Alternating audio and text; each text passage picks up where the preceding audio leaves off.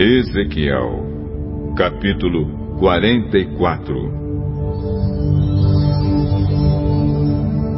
O homem me levou até o portão de fora, no lado leste da área do templo. O portão estava fechado. Então o Senhor me disse: Este portão ficará fechado, nunca será aberto.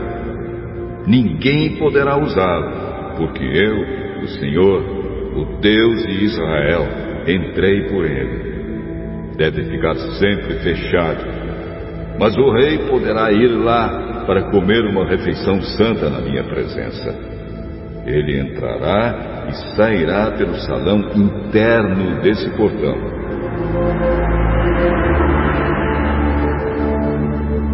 Então o homem me fez passar pelo portão do norte e me levou para a frente do templo. Olhei e vi que o templo estava cheio da glória do Senhor. Eu me atirei de comprido no chão. Então o Senhor me disse: Homem mortal, preste atenção em tudo o que você vir e ouvir. Eu vou lhe dar as leis e regulamentos do templo.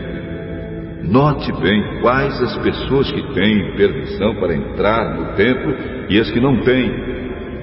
Diga a esses israelitas rebeldes que eu, Senhor Deus, não vou tolerar mais as coisas vergonhosas que eles estão fazendo.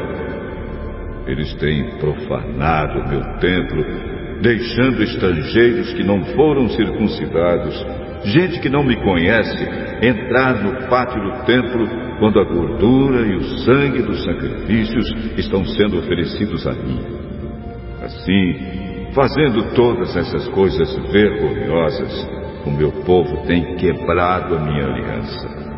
Eles deixaram que estrangeiros realizassem no meu templo as cerimônias sagradas, em vez de eles mesmos fazerem isso.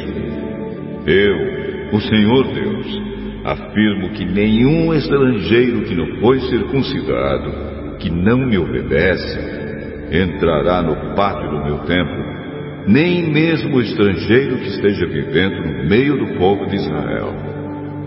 Os levitas me abandonaram juntamente com o resto do povo de Israel e adoraram ídolos, e por isso estão sendo castigados. Eles podem me servir tomando conta dos portões e fazendo os serviços do templo. Podem matar os animais que o povo traz como ofertas para serem completamente queimadas e como sacrifícios. E ficarão no meio do povo, prontos para servir. Eles se encarregaram do culto de ídolos para o povo de Israel e assim fizeram os israelitas pecarem. Por isso eu, o Senhor Deus, Juro solenemente que serão castigados. Eles não me servirão como sacerdotes, nem chegarão perto de nada que seja santo para mim, nem entrarão no lugar santíssimo. O castigo pelas coisas vergonhosas que eles fizeram é este. Eu os encarrego de guardar o templo e de fazer todos os serviços dele. O Senhor Deus disse: Porém, quando todo o resto do povo de Israel se afastou de mim, os sacerdotes da tribo de Levi, que são descendentes de Zadok, continuaram a me servir fielmente no templo. Agora, eles me servirão e virão até a minha presença para me oferecer a gordura e o sangue dos sacrifícios. Somente eles entrarão no meu templo, servirão no meu altar e se encarregarão do culto no templo. Quando entrarem pelo portão do pátio de dentro do templo, deverão vestir roupas de linho. Quando estiverem de serviço no pátio de dentro ou no templo, não deverão usar nada que seja feito de lã. Deverão usar turbantes de linho e calças de linho, mas, para não suarem, não usarão cinto. antes de saírem para o pátio de fora, onde o povo está, deverão primeiro tirar as roupas que usaram ao servirem no templo, deixando-as nas salas sagradas. Eles deverão vestir outra roupa, a fim de evitar que a sua roupa sagrada prejudique o povo. Os sacerdotes não devem rapar a cabeça, nem deixar o cabelo ficar comprido, mas devem cortá-lo com decência.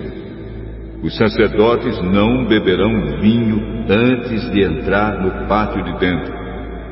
O sacerdote não poderá casar nem com viúva, nem com mulher divorciada, mas somente com uma virgem israelita ou com a viúva de um sacerdote.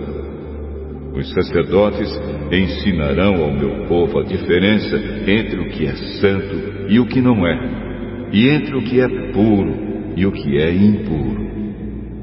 Quando houver uma questão legal, os sacerdotes decidirão o caso de acordo com as minhas leis. Eles comemorarão as festas religiosas de acordo com as minhas leis e regulamentos e manterão santos os sábados. O sacerdote não deverá tocar num morto, porque, se fizer isso, ficará impuro. Mas poderá tocar no cadáver do pai ou da mãe, ou de um filho, ou de um irmão, ou de uma irmã solteira. Depois que ele se purificar de novo, deverá esperar sete dias. Então entrará no pátio de dentro do templo e oferecerá um sacrifício pela sua purificação, para que assim possa servir de novo no templo. Sou eu, o Senhor Deus, quem está falando.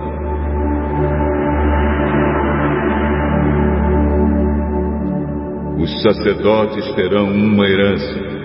Eu sou a sua herança. Eles não terão propriedades em Israel eu sou a sua propriedade. As ofertas de cereais e as ofertas feitas para tirar pecados ou culpas serão o alimento dos sacerdotes, e tudo que for separado para mim em Israel será deles. Os sacerdotes receberão o melhor de todas as primeiras colheitas e de tudo mais que for oferecido a mim.